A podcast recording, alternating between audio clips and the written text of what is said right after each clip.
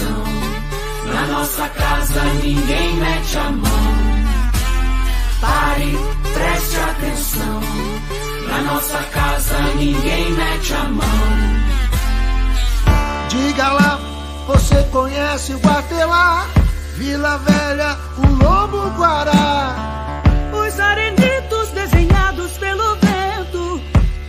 O cerrado que já foi mar. Escarpa devoniana, paisagem incrível, verdades à tona. O ser humano ultrapassa limites e para o planeta uma arma aponta. Eu respeito a fauna, a flora, toda a sua história e por isso sou contra. O que deixaremos aos netos se vida e ar o dinheiro não compra? Pare, preste atenção. Na nossa casa ninguém mete a mão. Não, não, não, não. Pare, preste atenção. Na nossa casa ninguém Esse chão ancestral mistura de vida e cura E o homem bitolado lucrando na monocultura Menos soja, menos veneno, o mundo é pequeno pra tanta gastura Natureza milenar, abre a cabeça pra permacultura Nossa escarpa, além de ser a única preservada do mundo, tem milhares de ecossistemas cheios de vida. Desde Tamanduá Bandeira a Jaguatirica, rios afluentes e nascentes, terra de araucária. Tira a mão do nosso pulmão, não mate a mata Pare, preste atenção. Preste atenção. Na nossa casa ninguém mete a mão. Ninguém mete a mão. Pare, preste atenção. Na nossa casa ninguém mete a mão. Ninguém mete a mão.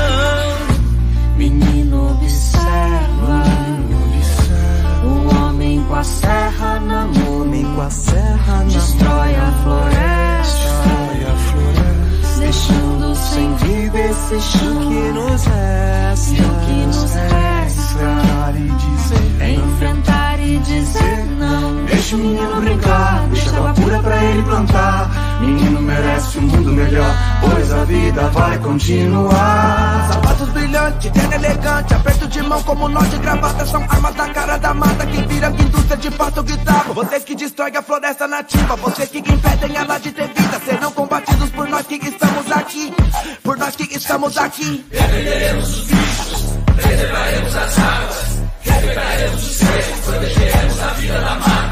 Na Amazônia as marcas ainda ecoam por Mariana.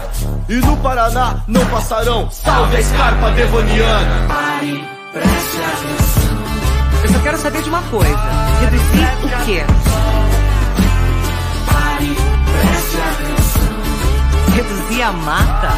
Pra quem? Pare, preste atenção. Esse agro não é pop, coisa nenhuma. É tóxico. Pare, Sente o ar seco nas narinas?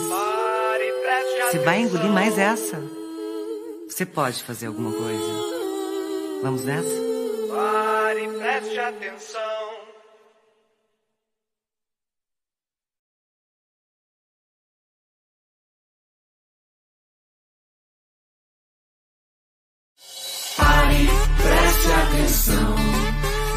nossa casa ninguém mete a mão.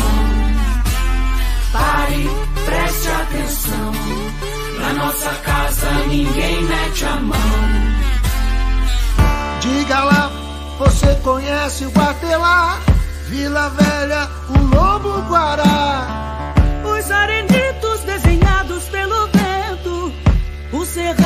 Que já foi mar. Escarpa devoniana, paisagem incrível, verdades à tona. O ser humano ultrapassa limites e para o planeta uma arma aponta. Eu respeito a fauna, a flora, toda a sua história e por isso sou contra. O que deixaremos aos netos se vida e ar o dinheiro não compra? Pare, preste atenção.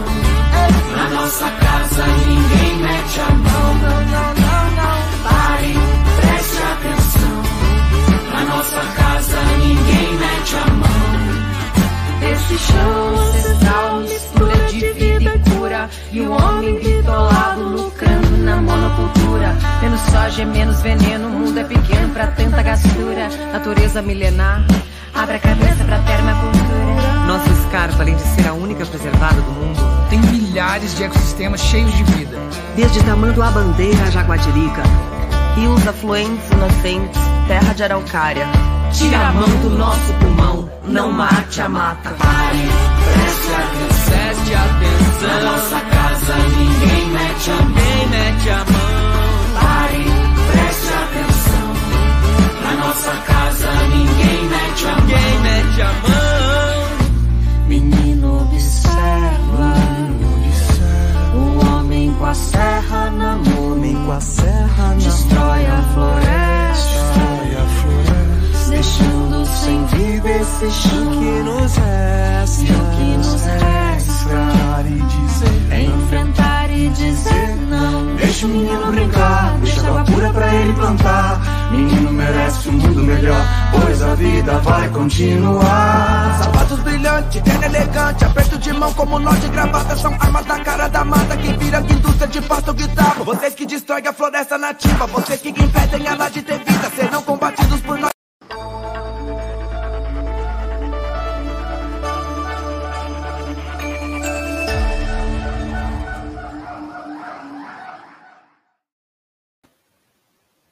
Olá, boa noite, ouvintes da Rádio 95.7 FM de Curitiba.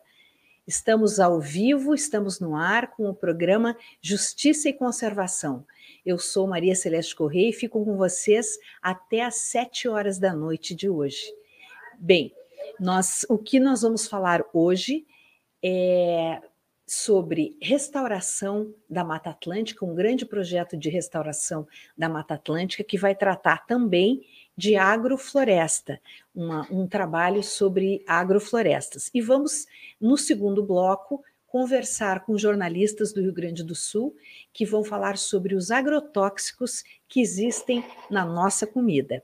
Bem, em primeiro lugar, nós vamos chamar então para participar conosco o Rodrigo Condé, ele é engenheiro florestal e participa desse grande projeto Mata Atlântica e vai nos explicar como é que isso se desenvolve, o projeto como um todo e depois a área específica dele, que é sobre agrofloresta, sistemas agroflorestais. O que é isso?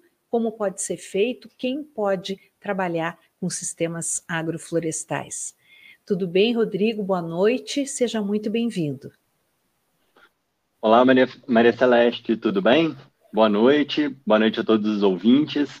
Vamos falar hoje um pouco sobre esse importante projeto que, que a gente aprovou recentemente e que pretende transformar, né, continuar transformando a paisagem é, da, da, da região litorânea do Paraná e a gente espera também que impacte positivamente na vida das pessoas. Certo. Explica para nós primeiro, Rodrigo, o, o, como funciona esse projeto como um todo, todo o escopo dele, a abrangência dele. Uhum. Tá. Bom, é, a, a, SPVS, né, como, como instituição, a gente concorreu em um edital público do, do, do Fumbio, que é o Fundo é, é, para Biodiversidade, e, e, a gente foi um dos, uma das instituições contempladas dentro desse projeto para receber um recurso é, que seria aplicado é, em restauração florestal, né? Então, basicamente, esse, esse projeto, ele, ele vai contemplar a restauração de, é, se eu não me engano, são cerca de 800 hectares, um pouco mais que isso, né? Sendo que algumas áreas vão ser plantio em área total, então, se eu não me engano, mais ou menos 200 hectares vão ser em plantio de área total, com técnicas mistas sendo utilizado nessas áreas, né? Então, só é, não, não vai ser necessariamente o plantio de mudas em todas essas áreas, é, mas a gente vai fazer em algumas áreas, por exemplo, que são alagadas, vai ser utilizadas as técnicas de, de estaquia. Então, três ou quatro espécies que são mais aptas para essas regiões alagadas, né, vão ser utilizadas é, com, com, com, como estacas para poder ser feito esse reflorestamento nessas áreas. Em outras áreas, vão ser utilizadas as técnicas de nucleação, que são pequenos núcleos que são feitos né? É, e, e, depois espera-se com o tempo eles vão se expandindo e um se una aos um se una ao outro, formando um contínuo, né? Então nesses 200 hectares vão ser feitas essas áreas. É, em mais 600 hectares vão, vai, é, vai ser realizado é, a técnica de enriquecimento. Então são áreas que foram plantadas no, no passado, em projetos passados da SPVS, e hoje elas vão ser recompostas com espécies que são mais exigentes, né? São espécies de sombra que vão ajudar a recompor o ecossistema desses lugares das florestas de baixada.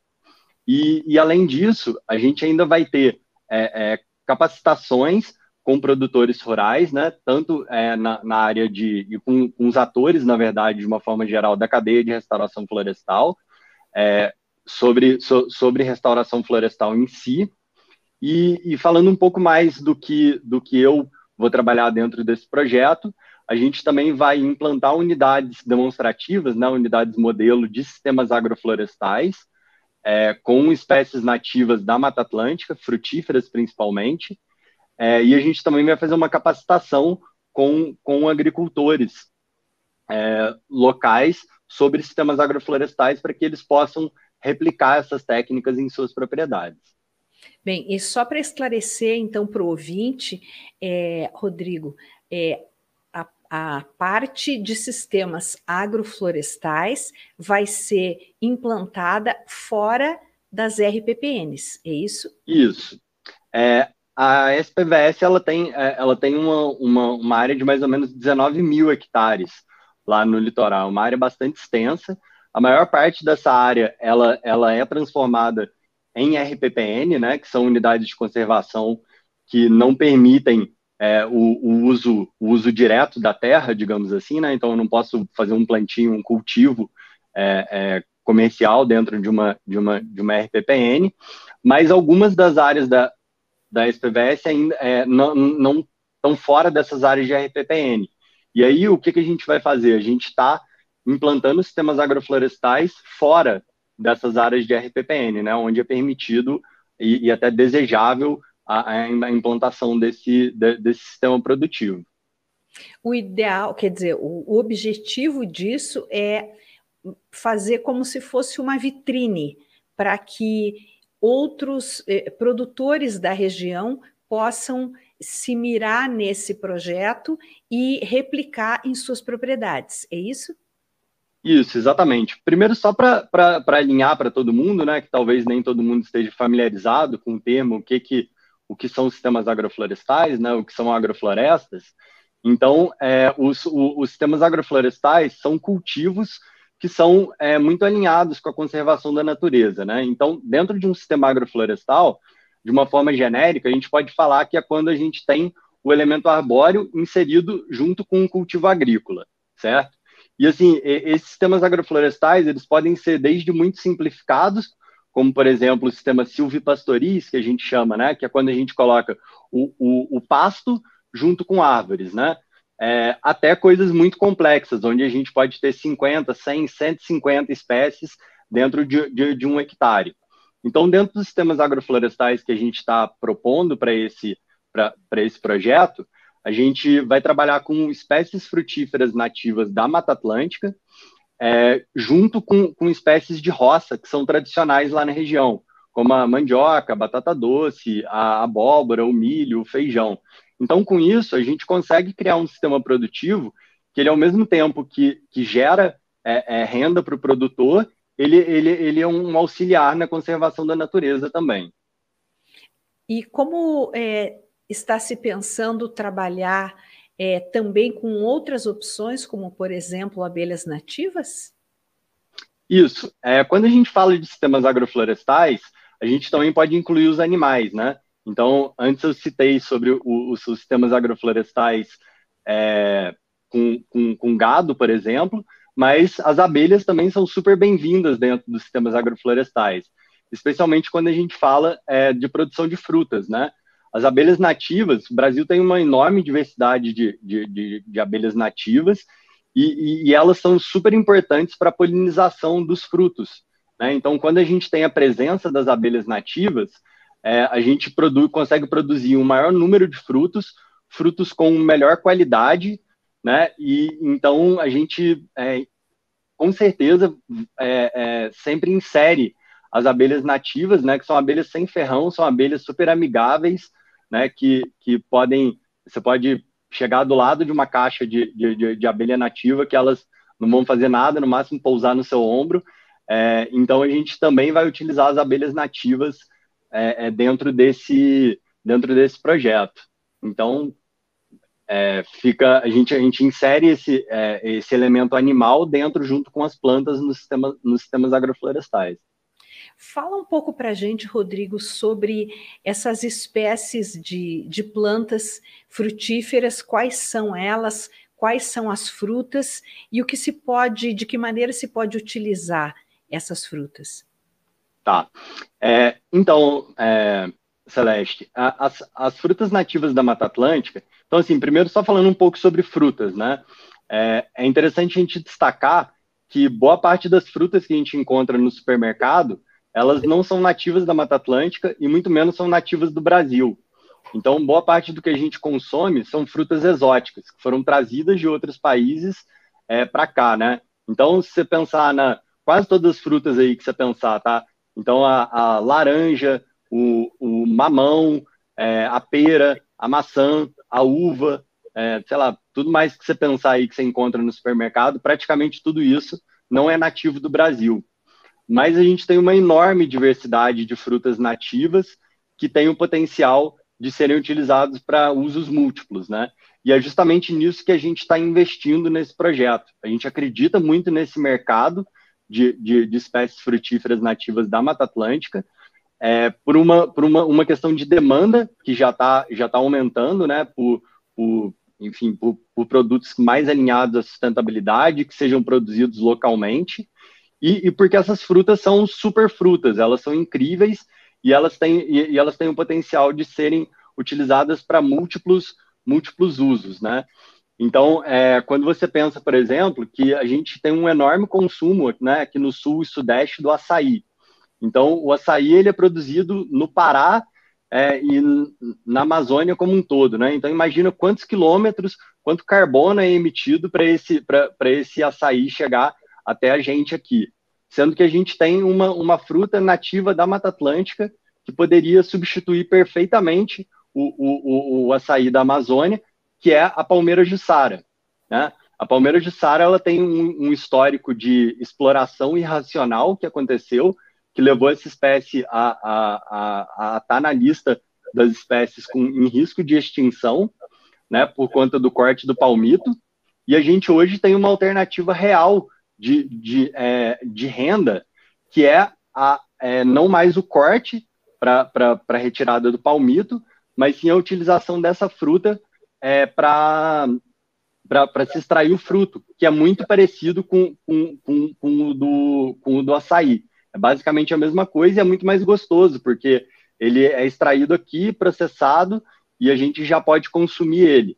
Né? É, e assim, quando a gente pensa do ponto de vista econômico, não faz muito sentido né, a, gente, a gente cortar uma palmeira, porque ela, diferente do, do, do, do açaí, ela dá uma única haste. Então, se você cortar para tirar o palmito, a palmeira morre. Sendo que quando. Então, você obtém dinheiro só uma vez. Você vai conseguir lá quatro, cinco reais no, no, uma, uma vez só com o palmito que é produzido.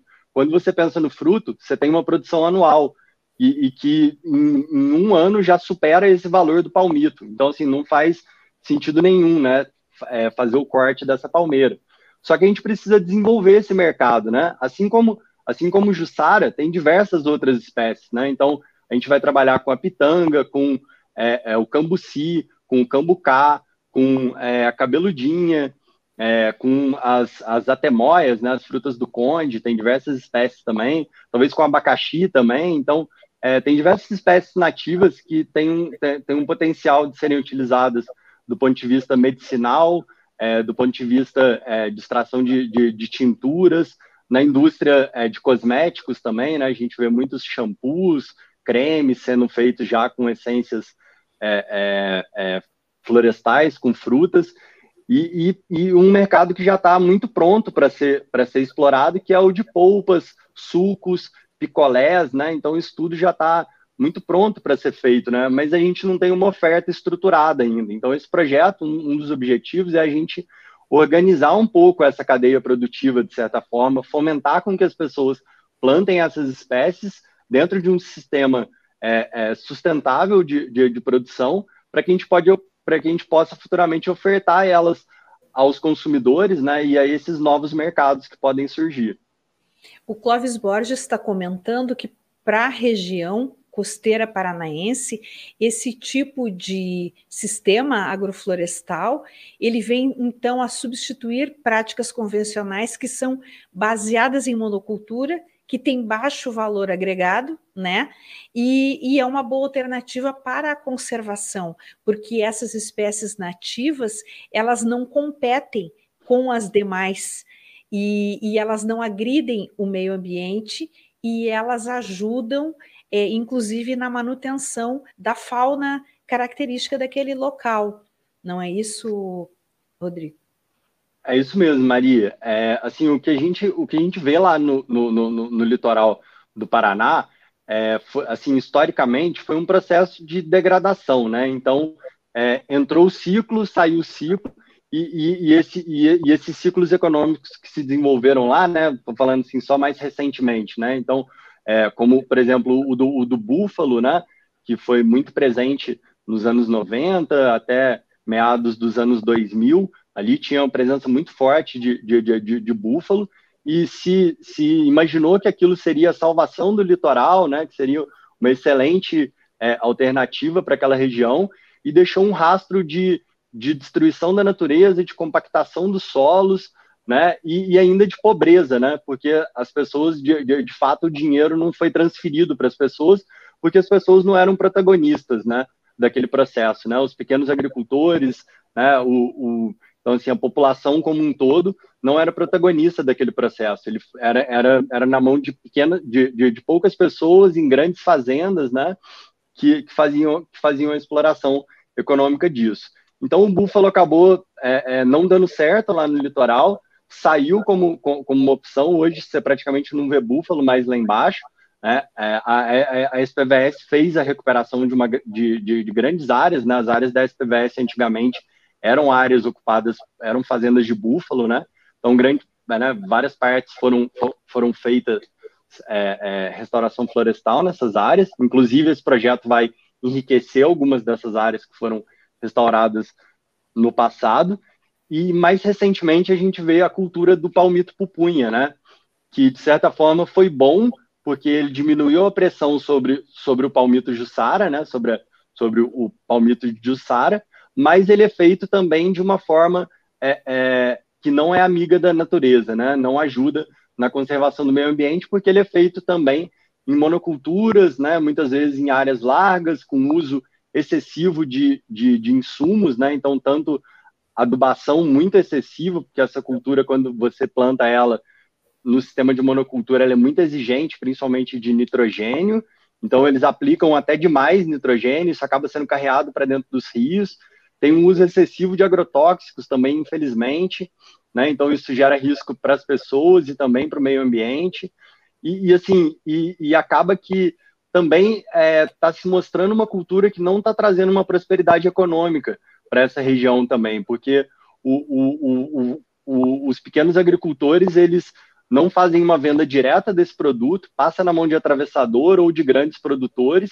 Então, assim, é, o pessoal acaba pagando o que quer dentro é, pra, por, por, esse palmito. Então, às vezes, você chega lá, é, é você vê um palmito que demora é, um ano, para um ano, um ano e meio para poder, poder ficar pronto, sendo vendido, às vezes, a um real, um e cinquenta, né, para chegar aqui no, no, no no supermercado de Curitiba ser vendido a 12, 15 reais.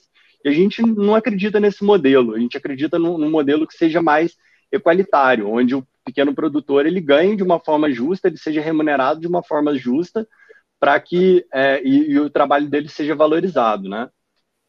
É, existe também a questão, é, quando você falou dos búfalos é, e todo o prejuízo que eles trouxeram, havia ainda um outro aspecto que que vinha junto com a compactação absurda do solo, que era é, o prejuízo às grandes e pequenas nascentes de água da região, tendo em vista que essas áreas que hoje são protegidas pela SPVS, elas ajudam a fornecer água para a população da, que, que vive no litoral.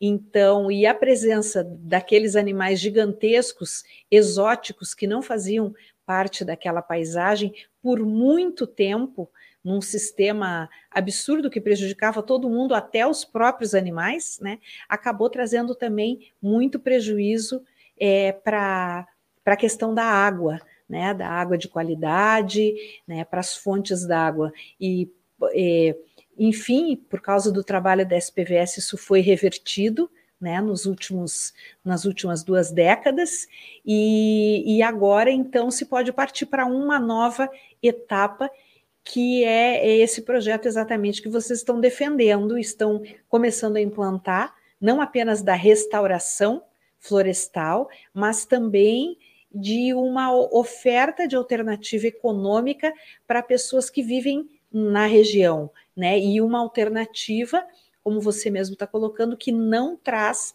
agressão ao entorno natural, né? Porque se essas Isso. plantas são desse local, elas não precisam de mais nada, precisam apenas ser plantadas e cultivadas e cuidadas. É isso mesmo? Isso, exatamente. É, assim, os sistemas agroflorestais, eles, eles são, eles são assim, a gente pode falar que eles são o, o sistema produtivo que é mais próximo de um ambiente natural de floresta, né? Pensando no, no, no funcionamento é, é, de, né, de, como, de como a dinâmica florestal acontece, os sistemas agroflorestais, eles são muito parecidos, né? Então, assim, se a gente for pensar a monocultura, a monocultura ela, ela, ela se assemelha muito é, a como as florestas da Europa são, né? Então, você vê praticamente lá, você tem um extrato, você entra dentro de uma floresta europeia, você tem praticamente um nível só, né? Você tem algumas mudinhas de árvore crescendo no chão e você tem as, as grandes árvores adultas, né? Quando você entra numa... Então, assim, a monocultura, ela funciona muito bem no ambiente subtropical da Europa, né? Subtropical não, desculpa, temperado da, da, da, da Europa, né? É, quando a gente traz esse mesmo sistema produtivo aqui para nossa região, né, que é tropical e subtropical, é, ele, ele, ele vai precisar de muito mais insumos, uso de agrotóxico, né, a gente acaba tendo um descontrole é, é, do, do, dos processos naturais que aconteceriam, justamente porque esse sistema ele não é como o nosso ecossistema natural funciona. E já os sistemas agroflorestais, eles são, eles são multistratificados, que a gente fala, né? Eles ocupam vários andares, assim como a nossa floresta. Quando você entra dentro de uma, de uma floresta, você às vezes não consegue enxergar dois palmos na sua frente, porque você tem uma super diversidade de espécies com diferentes tamanhos, diferentes bitolas, né, de, de, de, de, de árvores com diferentes tamanhos, e, e nos sistemas agroflorestais a gente reproduz isso.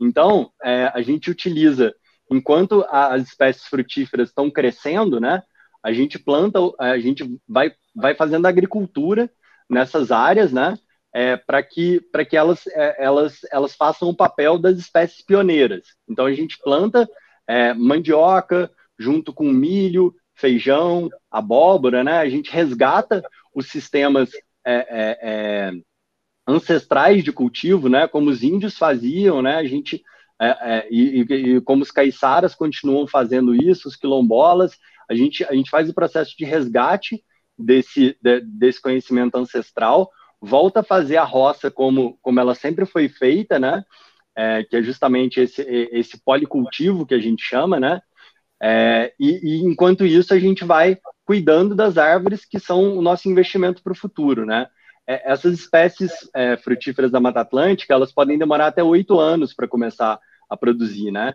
Não são todas as espécies, algumas vão começar a, a, a, a produzir com, com dois anos, outras com quatro, outras com seis, algumas com oito, às vezes até dez anos. Você pensar uma jabuticabeira, pode ir para dez, doze anos para iniciar a produção. Enquanto isso, a gente vai gerando renda e, e, e, enriquecendo esse solo através de uma agricultura tradicional, né? É, só falando um pouco do, do da, da, das espécies que a gente usa junto com essas outras, né? Então tem as espécies agrícolas, tem as espécies frutíferas e a gente também usa algumas espécies que a gente chama de adubação verde. Então essas plantas são geralmente leguminosas, né? Que a gente vai podando, a gente planta pra, e, e, e vai podando porque as suas folhas e os galhos, eles servem de adubo para as outras espécies, né? Então a gente vai fazendo a poda dessas espécies para que e, e, e colocando o, o, esse material podado no solo para fazer essa cobertura do solo, né? Simulando a serrapilheira da, da floresta nativa. Enquanto isso, a gente vai plantando em cima, cuidando desse solo para que, que no futuro as espécies frutíferas possam produzir em sua, em sua plena, em seu pleno potencial. O Clóvis está comentando aqui também, Rodrigo, que quando você trabalha com sistemas florestais, além de você trazer é, é, essa vantagem econômica toda para o produtor, ela, essas iniciativas elas são alinhadas ao ecoturismo, porque como elas mantêm a paisagem, você você continua atraindo turistas e eles, e eles estão vendo uma paisagem que é genuína da região e ao mesmo tempo o produtor, o dono da área, está tendo ele está trabalhando com, com, com, de uma maneira que ele vá ter lucro com aquela área sem destruí-la.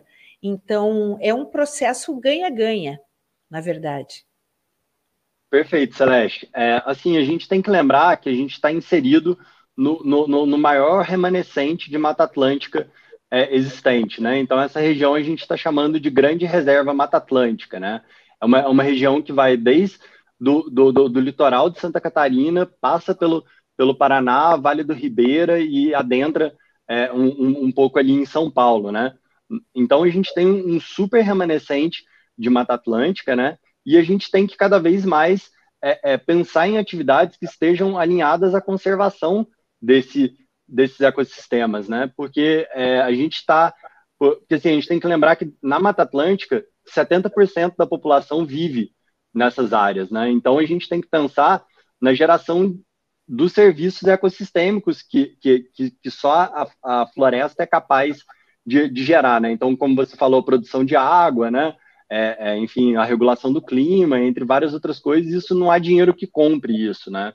Então, a gente vê o, o turismo como um aliado muito forte para o desenvolvimento dessa região. E aí, os sistemas agroflorestais, eles, eles estão totalmente é, é, é eles são muito pertinentes dentro desse, desse contexto, porque é, o que, que, acontece? Geralmente as propriedades agroflorestais, elas também recebem as pessoas para experiências é, na agrofloresta, então a gente, a gente vai incentivar com que os agricultores sejam é, também guias dentro das suas próprias propriedades para levarem as pessoas lá para conhecerem a, a, a, os, os, sistemas produtivos que eles estão que eles estão cultivando, né, explicar a importância sobre isso, é, colher as, as, as, as, frutas lá junto com o pessoal, talvez né, fazer um suco, fazer um almoço com plantas alimentícias não convencionais, que ele mesmo vai colher lá. Então, assim, a gente quer gerar toda uma, uma, uma cadeia virtuosa, né? A gente acredita é, é, é, é nisso, né? Que, que é possível a gente gerar desenvolvimento econômico num processo de ganha-ganha, onde a natureza não precisa ser penalizada para que haja desenvolvimento, para que haja distribuição de renda, para que haja né, é, é, todo uma, uma um, um, um, processo positivo nessa, nessa tão importante região, né? Que não adianta a gente, a gente só pensar no dinheiro, sendo que é, é, é existem coisas que, que, o dinheiro não compra, né? E uma delas são os serviços ambientais prestados pela floresta. Isso tem um valor inestimável. A gente valoriza isso incentiva é, que, que, que, esses, esses processos te, estejam acontecendo de uma forma dinâmica e positiva para todo mundo. Rodrigo, vocês já estão em contato com as comunidades, com os pequenos e médios, acredito, proprietários da região, é, para que eles sejam chamados a conhecer o projeto? Como que isso está sendo pensado para envolver a comunidade? Isso, é, na, assim, é, a, gente, a gente já está fazendo esse, esse, esse processo. É, lá no litoral a gente tem um grande parceiro que é a Aspran, né, que são é, é, é a Associação dos Pequenos é, Produtores Rurais de Antonina. Então ele reúne mais de 100 agricultores, 100 pequenos agricultores, né? Eles fazem um processo de, de, de, de despolpamento de, de frutas e produção de polpas então, é, a gente já está em contato com a Aspran e agora eu acho que, eu acredito que até o final do mês, a gente deve é, finalizar a agenda do, do, do, dos cursos e começar é, a divulgar, porque a gente pretende começar esses cursos de capacitação agora é, em junho.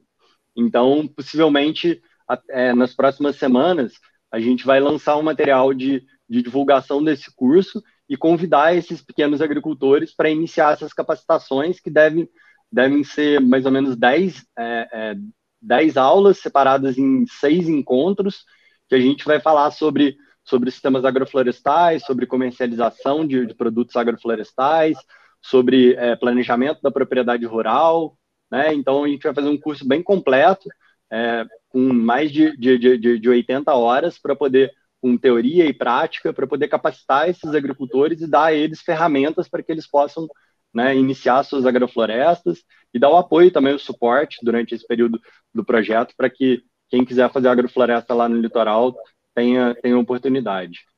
Você acredita que isso poderá ajudar a diminuir um pouco a pressão é, a pressão que a banana exerce, né, principalmente nas regiões de encostas ali, ainda tem muita gente que, que prefere plantar banana e isso acaba trazendo um prejuízo muito grande, não só pela supressão da vegetação que é nativa, mas por desmoronamentos e outros problemas que acabam ocorrendo no solo pela opção desse tipo de cultivo. Você acha que é possível é, conseguir, digamos, convencê-los a fazer essa troca? Sim, Celeste. É, assim, a banana, é, eu, eu costumo falar que nenhuma espécie é, é, é, é, um, um, um problema por si só, né? O problema é o sistema produtivo no qual essa, essa, essa espécie está sendo, tá sendo cultivada, né? Então, assim, a banana ela é um super aliado aos sistemas agroflorestais. A gente costuma falar que dentro que não, não existe agrofloresta em ambiente tropical sem banana. Então, assim, a gente coloca a banana como um elemento dentro do sistema, do sistema agroflorestal. A banana ela, ela, ela é uma importante, ela funciona como uma caixa d'água dentro do sistema agroflorestal. Então, a gente planta banana na agrofloresta é, para poder ajudar no, nessa regulação hídrica, né? A gente faz a poda da, da banana, deposita no solo para ela e, e, ela ajuda na, na, na irrigação mesmo, né? É, de outras espécies. Então, assim, o que a gente, o, o que a gente acredita é que, é que a, é, o sistema produtivo que, que é feito a banana, que ele está errado, né? Então, é, a gente também tem alternativas para poder diversificar os bananais, né? Então, por exemplo, o plantio de jussara, ele vai muito bem junto com a banana. Então, você adiciona um outro extrato né, para cima, então a Jussara ela fica fazendo um, um, leve sombreamento sobre, o, sobre o bananal e também as raízes do Jussara podem ajudar embaixo a, a, a, a, estabilizar melhor o solo. Então, você inserir, por exemplo, uma, duas espécies ali já junto no bananal, você já aumenta a diversidade, diminui o, o risco é, é, de, de, de erosão, por exemplo, né? Então, assim, tem algumas coisas que dá para ser feitas é, mesmo nas áreas que já estão implantadas. A gente acredita que também para o palmito pupunha existem alternativas, a gente pode diversificar os plantios de, de palmito pupunha que já existem, né? Então, assim, é, nem sempre a gente vai conseguir em todas as áreas fazer o ideal, mas, mas assim, eu pessoalmente acredito que, que é possível a gente mitigar alguns, a, a, alguns danos através da diversificação desses, desses cultivos, né? Então, assim, você entra com mais uma, duas espécies ali naquele sistema, então o que tinha uma vira três, vira quatro espécies, já é muito melhor do que, do, do que o sistema de monocultura. E aí você muda o manejo dessa área, né? Você passa a adubar diferente essa área, passa a fazer outras coisas, e com isso eu acredito que sim, a gente pode diminuir um pouco a pressão desses, de, de, desses sistemas de monocultivo lá na região. Rodrigo, excelente entrevista, você deu uma aula para a gente sobre sistemas agroflorestais possíveis na nossa belíssima e raríssima hoje, né? Floresta tropical, a nossa floresta atlântica. Muito sucesso para você no seu projeto, no projeto da SPVS como um todo, e esperamos você numa próxima oportunidade para já trazer algum retorno sobre isso, sobre os cursos, como, como que está sendo a reação da comunidade, para a gente continuar falando sobre isso e divulgando esse projeto que vai ser fundamental para a nossa região da Grande Reserva Mata Atlântica. Muito obrigada, viu? Boa noite. Muito obrigado, Celeste. Obrigado pela oportunidade de falar sobre esse, sobre esse, é, sobre esse importante projeto. E a gente está sempre aí à disposição para poder falar sobre isso. Obrigado pelo espaço. Um abraço. Um abraço. Bem, E agora nós vamos falar sobre agrotóxicos nos nossos alimentos. Quem vai falar sobre isso é Débora Galas, jornalista associada ao NEG RS, e Úrsula Schilling, também associada ao, NEL, NEG RS, e é, elas fazem parte dessa coluna de ecojornalismo que nós apresentamos sempre às quintas-feiras. Então vamos conversar agora com a Débora e com a Úrsula para ver o que se nós sabemos realmente o que nós estamos comendo. Vamos lá. Boa noite, Débora. Boa noite, Úrsula. Eu sei que vocês têm muita coisa para contar para a gente, agora é com vocês. Boa noite, tudo bem, Maria Celeste? Tudo bem e estamos aqui ansiosos para ouvir vocês.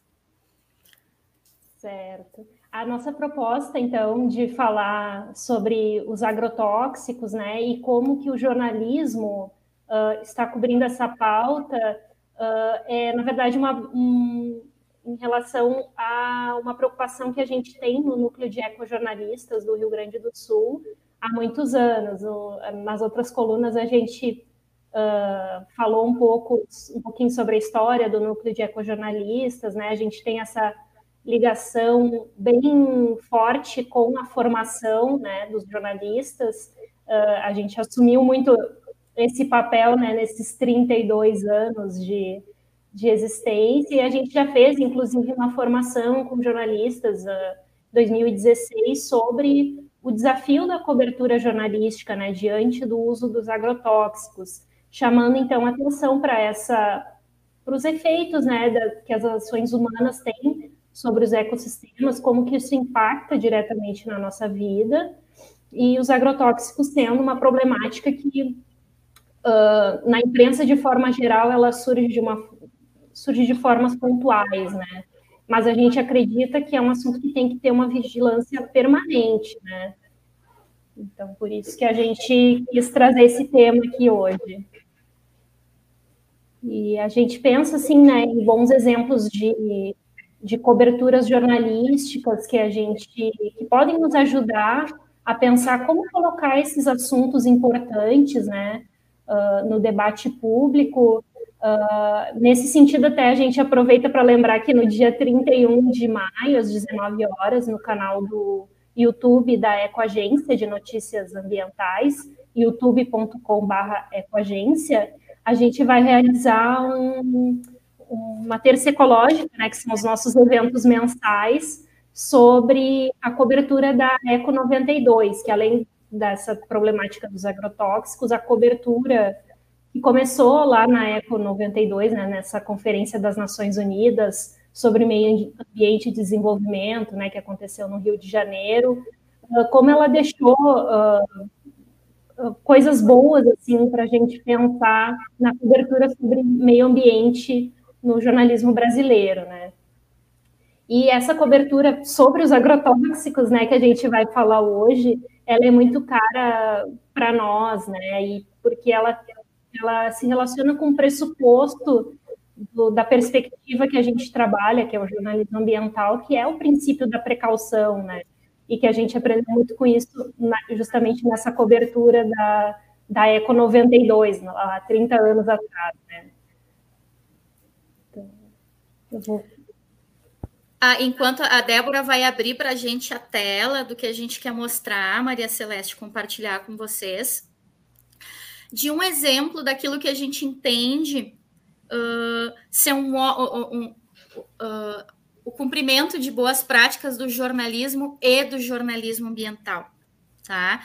Uh, para tentar responder essa pergunta que a gente traz essa provocação. Realmente sabemos o que estamos comendo? é, que é uma matéria. Aí a gente já vai citar a fonte, né, para fazer justiça a quem desenvolveu essa excelente reportagem. É uma reportagem da agência pública, tá, em parceria com uh, a Repórter Brasil, que fala Olha só a chamada, eu acho que já tem uma resposta para uma resposta inicial para nossa pergunta. Feijão contaminado. Essa, essa reportagem é novinha, ela é de ontem, tá? de, uh, de, autoria, vamos aqui citar a pessoa, porque esse é um pedido da agência pública, né? Júlia Roden. E feijão contaminado, alimento tem agrotóxico proibido ou fora do limite em teste do governo. Bom, por aí, essa é a matéria. É, apublica.org, quem quiser acessar o site da agência pública. Uh, esse é um dos perfis de, de, de, de, trabalho desse tipo, né? O que a gente pode chamar de mídia independente, porque o grande desafio, Maria Celeste, como a, a Débora pontuou, é como a gente vai saber o que está acontecendo em tantos lugares e a respeito de tantas coisas, se a mídia não nos informar, a gente só tem acesso e olhe lá o nosso entorno, como é que a gente acessa essa realidade, né, ou pelo menos partes dela. E o que a gente tem percebido, infelizmente, estudando ao longo dos anos e, e, e clipando, digamos assim, jornais e outros veículos, especialmente daquela que a gente chama de mídia hegemônica, né, os veículos de massa, é que ah, eles não falam de agrotóxico, eles falam, eles falam. Eles falam que o feijão está contaminado, eles falam que está havendo uma flexibilização demasiada do uso de, de substâncias tóxicas nas nossas lavouras. Mas e o que para além daí? E é essa provocação que a gente traz reiteradamente nessa coluna. O que, que o jornalismo ambiental propõe? Uma visão sistêmica, e nós já vamos entrar em alguns tópicos no tempo que a gente tem aqui, alguns detalhes que a gente quer pensar, dessa matéria, porque essa visão sistêmica permite a gente ir além da superfície da, da, da manchete ali, tá? E aí? Uh, os nossos alimentos têm, têm agrotóxicos além do permitido. Mas o que é o permitido? Porque é permitido ter veneno no alimento para início de conversa, né? Alguém faz essa pergunta? Uh, e como a gente que consome aqui, uh, veja, a Débora e eu estamos falando de dois lugares de fala, como pessoas que estudam e trabalham com jornalismo e como pessoas que se alimentam, assim como tu, assim como todo mundo que está nos assistindo e, e nos ouvindo. E, a, e, e, além de a gente ter direito de acesso à alimentação digna, nem vai dar para entrar nesse viés hoje, porque nós estamos falando do feijão e a mesa de quantos brasileiros o feijão nem está chegando, com ou sem agrotóxico. Ó, essa já é uma ponta para a gente explorar em outros momentos, né? Mas uh, além de ter acesso, direito ao acesso a uma alimentação digna, que esse, esse digno significa um alimento limpo, limpo, sem veneno. E olha só, queria aproveitar um, um breve parênteses para cumprimentar o Rodrigo Condé pela fala dele, a gente acompanhou. Veja, a gente nem combinou, e para mim, a primeira parte do programa é, encaixou como uma luva com o que a gente tem está falando agora, porque responde uma outra pergunta: é possível produzir e alimentar as pessoas sem agrotóxico? Puxa vida, é possível, né? A gente não precisa ser refém das monoculturas. Essa é uma outra pergunta que o jornalista tem que fazer. Essa é outra coisa que nos incomoda, sabe, Maria Celeste? Aí na capa do jornal, nossa, super safra da soja, comemoração e não sei quantas toneladas e tá e aí? o que isso significa no prato das pessoas, o que isso significou em milhões de litros de litros de glifosato. Percebe quantas coisas vão se abrindo e que às vezes numa notinha, ah, e que não é o caso da matéria da pública, feijão, o pimentão, essa matéria traz a cenoura, o morango e a laranja tem altos níveis de substâncias perigosas. E aí, né? Uh, e, e, é isso, para encerrar essa parte, que, que o jornalismo ambiental e que um jornalismo sério, comprometido com o interesse público, deve fazer, né? É mais ou menos como o caso da que a gente enfrentou aí durante a pandemia, que de repente ali que a gente acompanhava dia a dia os canais do Ministério da Saúde divulgando os dados da Covid, um dia sumiram os dados. E aí houve um, uma união, um consórcio de veículos para continuar fornecendo isso para a população. Então veja como é preponderante, como é decisivo e importante. Não é sozinho, não é só um eixo, mas como o jornalismo ele é fundamental, inclusive para para nossa segurança, isso é uma questão de saúde pública. Então, se a Débora quiser mostrar, compartilhar a tela agora e trazer alguns dos tópicos principais da matéria. Claro. É, a gente selecionou essa, essa matéria para mostrar aqui, uh, porque ela, ela vai muito além né, do que a gente normalmente vê nas coberturas sobre agrotóxico. E a gente às vezes fala de tantos exemplos ruins, né, de, uh, de críticas ao jornalismo, né, de não estar fazendo o seu trabalho em prol do interesse público. Uh, e essa matéria ela, ela detalha muito bem né, qual é o problema, né, faz uma contextualização uh, bem ampla, né, do que, enfim, a gente tinha dois levantamentos, né, que realizavam essa medição do, dos agrotóxicos dos alimentos, esse que a, do Ministério da Agricultura, né, que ainda está uh, vigente, ele mostra, né, esses dados uh, assustadores, uh, 89% das amostras, né, de feijão de corda e 32% das amostras de feijão comum coletadas em 2019 não estavam em conformidade. Veja que estar em conformidade já pressupõe que existem alguns números, né, de uh, alguns níveis de agrotóxicos ali presentes nos alimentos que ainda são permitidos, né?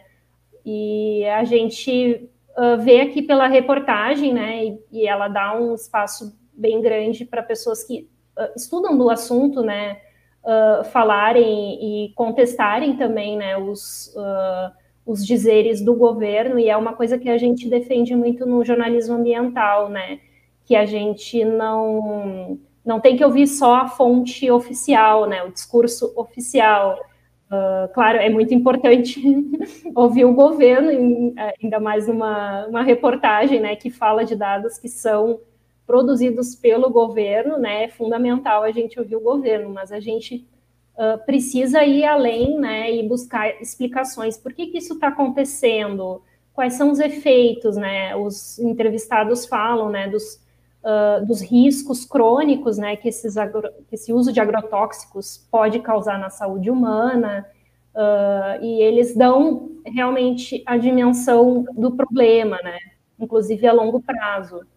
Então, não é um problema só de contaminação uh, do meio ambiente, que a gente entenderia como uh, as plantas e os bichinhos, né?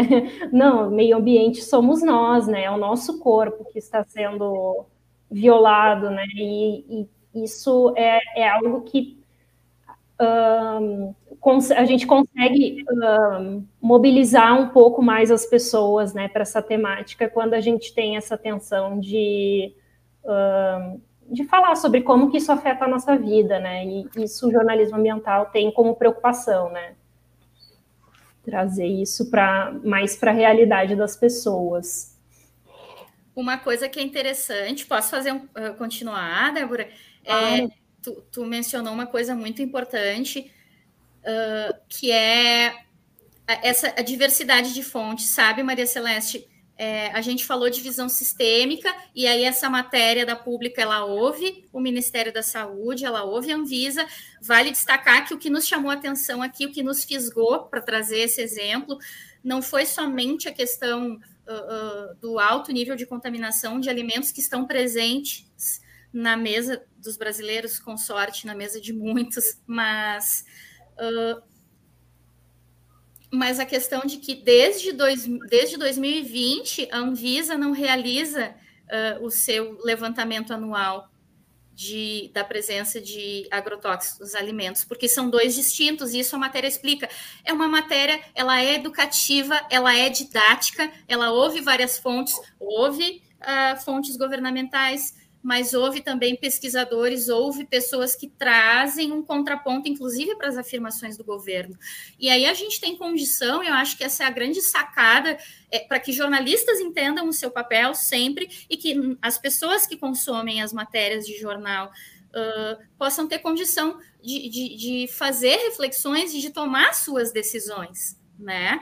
Uh, mas a questão de que a Anvisa não realiza desde 2020 o seu levantamento. Em linhas gerais, o que, que, é isso? O levantamento da Anvisa é feito nas feiras e nos supermercados. O levantamento do mapa do Ministério da Agricultura, Pecuária e Abastecimento, ele é realizado nas propriedades e nos grandes centros de abastecimento. São distintos e, segundo as fontes do governo na matéria, são complementares. Mas veja, a gente não sabe o que está indo para os supermercados, o que está indo para as nossas feiras que não tem certificação uh, de agroecológica, por exemplo, do, do, de, de, a certificação dos orgânicos. Uh, isso é muito sério. A justificativa da Anvisa é que isso foi suspenso em função da pandemia, mas a gente também tem que entender uma série de relações aí, e aí vale a pena depois a, a Débora mostrar, a gente tem mais alguns minutinhos, essa reportagem da pública, ela não está isolada, ela está dentro de um, de um projeto deles chamado Por Trás do Alimento, que é uma parceria entre Agência Pública e Repórter Brasil para investigar o uso de agrotóxicos no nosso país. E tem muita coisa lá. Inclusive, a gente falou mais cedo, Maria Celeste, sobre a, a substâncias tóxicas na água. A gente nem entrou na questão da água, né? Uh, e, e, muitas outras coisas, a flexibilização da lei dos, dos agrotóxicos uh, e a facilitação da, do processo de aprovação de novas substâncias que fica na mão do Ministério da, da Agricultura, que é o mesmo que faz as aferições, são coisas que a gente tem que considerar, né? Uh, e aí, outra coisa que a, que a Débora falou é sobre os agrotóxicos uh, poderem provocar problemas crônicos. Vou citar um trecho da, da matéria, que é um, um, um parecer do mapa, que em relação aos agrotóxicos, por exemplo, encontrado nos feijões, segundo o parecer, o mapa afirma que, segundo o parecer da Anvisa, as irregularidades encontradas nos feijões não apresentam risco agudo no consumo desses alimentos. Ah, tá, então não apresentam risco agudo. Ufa, mas espera aí. E a reportagem provoca e explica. O risco agudo é quando aparecem, quando os efeitos aparecem logo depois do consumo. Podem, podem variar de dores de cabeça a crises renais, mas tem o efeito crônico, que são doenças, problemas que aparecem após um longo período de consumo frequente. Ou seja, segundo o parecer da Anvisa, quem consumir o feijão com resíduos de agrotóxicos não apresenta problemas imediatamente. Mas espera aí, ao longo dos anos, o que tem no pimentão, o que tem no feijão, o que tem na laranja, o que tem no morango, o que tem na soja, e que, por consequência, vai para outros alimentos também. Qual é o efeito disso? Quem estuda isso e quem nos fala disso, né? Isso, isso é muito grave. E também uma provocação da matéria muito interessante é que os limites aceitos no Brasil são muito diferentes dos limites uh, tolerados em outros países e que muitos agrotóxicos aqui aceitos já, não, já são banidos de outras partes do mundo, como Europa e Estados Unidos. E aí uma das fontes questiona, que segurança é essa? Veja como a matéria ventila muitas questões e a gente começa a pensar, né? E aí qual é a resposta? Para a pergunta, realmente sabemos o que estamos comendo?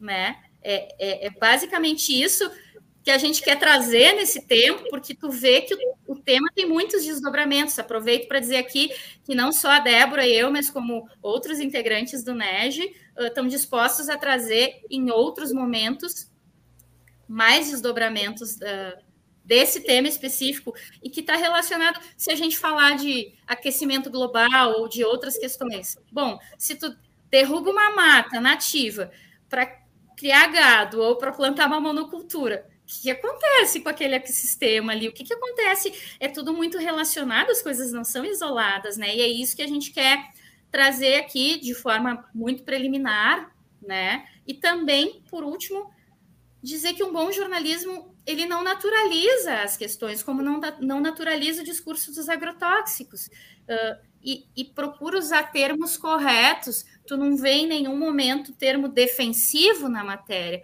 É defensivo agrícola?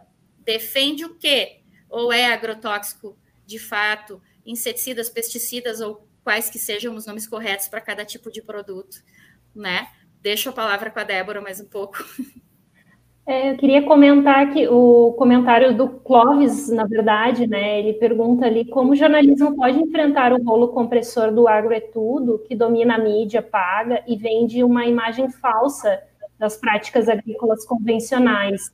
E a Eliege até dá uma resposta ali, né, muito interessante que vai bem no sentido do que eu falaria também, que é importante lembrar que o jornalismo dominado pelo agro é tudo é o hegemônico. Poucos grupos detêm as concessões de TV e rádios, além de receber o maior volume de patrocínios privados e públicos.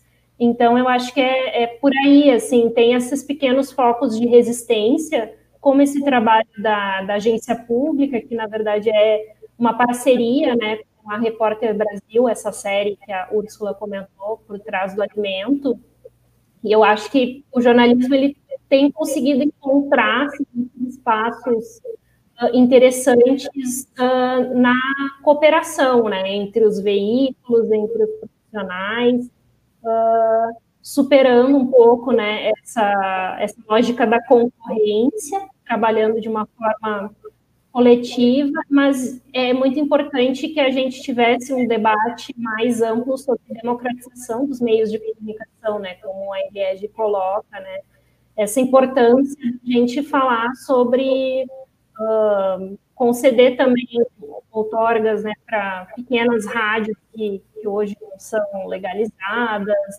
Uh, esse tipo de debate também é importante né, para a gente falar sobre uma, uma informação qualificada, né, de ter.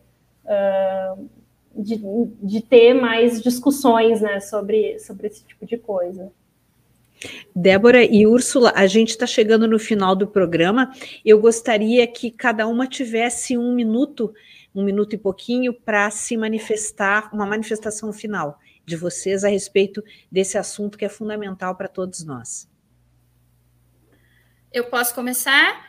É, com tudo isso, que é muito e é pouco ao mesmo tempo, que a gente conseguiu trazer, o que, que a gente quer? Eu estava ouvindo o, o, tema de abertura do programa, que é belíssimo, né? E tem uma grande chamada, pare preste atenção. O que a gente quer provocar é que nós, profissionais de comunicação ou não, com essas informações, que a gente possa parar um pouco e pensar sobre essas questões e, claro, tentar ir além, cada um com o seu poder de ação. E nesse caso, puxa, mas o que, que eu faço agora em relação aos alimentos? Que a gente aprenda e reaprenda a, a, a se entender como parte do ambiente, não como meio ambiente, homem, como coisas distintas ou opostas, né? Ou separadas, e que a gente aprenda a valorizar quem produz os, os agricultores agroecológicos, as pequenas propriedades, que a gente valorize as feiras agroecológicas e aprenda a ter uma, uma postura de reverência em relação ao alimento que vem da nossa terra, que é onde a gente vive, afinal de contas. Está tudo relacionado e nós somos tudo isso. E aí vou pedir só para a Débora depois lembrar de. Uh, falar do nosso link com uma entrevista com Sebastião Pinheiro, que daí eu posso tentar colocar ali no, no YouTube também, Agradeço o espaço e até uma próxima oportunidade. Eu queria agradecer também Maria Celeste, equipe do programa Justiça e Conservação, uh, pelo espaço, né, para a gente falar sobre esses temas que são importantes sobre a questão ambiental dentro da comunicação e como a gente pode fazer isso chegar, né, a mais pessoas. Uh, acho que esse espaço aqui é ótimo, né, para a gente uh, refletir sobre essas estratégias. E a gente queria então convidar vocês a assistirem uma entrevista do, da série Ambientalistas do Sul, do NEG, no canal do YouTube Ecoagência, que ele fala um pouco mais sobre a luta, né, contra, contra os agrotóxicos, né, pela lei uh, dos agrotóxicos uh, e tem toda a contextualização histórica ali dessa demanda. Então, fiquem convidados. Débora, e, e passa também é, a, a, dica de como as pessoas podem acessar a matéria da pública que traz todas essas informações sobre os agrotóxicos que nós estamos consumindo sem saber. Isso, o site é apublica.org. E acessando o site, então, da agência pública, é possível ver lá né, essa, essa matéria e outras dessa série por trás do alimento. Então, muito obrigada, então, a Débora Galas e Úrsula Schilling, que são jornalistas associadas ao NEG do Rio Grande do Sul e fazem aqui a coluna de ecojornalismo toda toda quinta-feira, elas voltam quinta-feira que vem com mais informações muito importantes para a nossa vida, para a nossa sociedade, para o nosso futuro. E o programa, muito obrigada, meninas. E o programa Justiça e Conservação fica por aqui. É, nós tivemos a produção de Guilherme Batista, João Marcelo Leal e Maiala Fernandes. O apoio vem do Instituto Legado, SPVS, Grupo KWM, Rede ProC, Meliponas e ERP, ERT, perdão, Bioplásticos. Então, nós voltamos amanhã com mais informações para vocês às 18 horas. Muito obrigada, boa noite, até lá.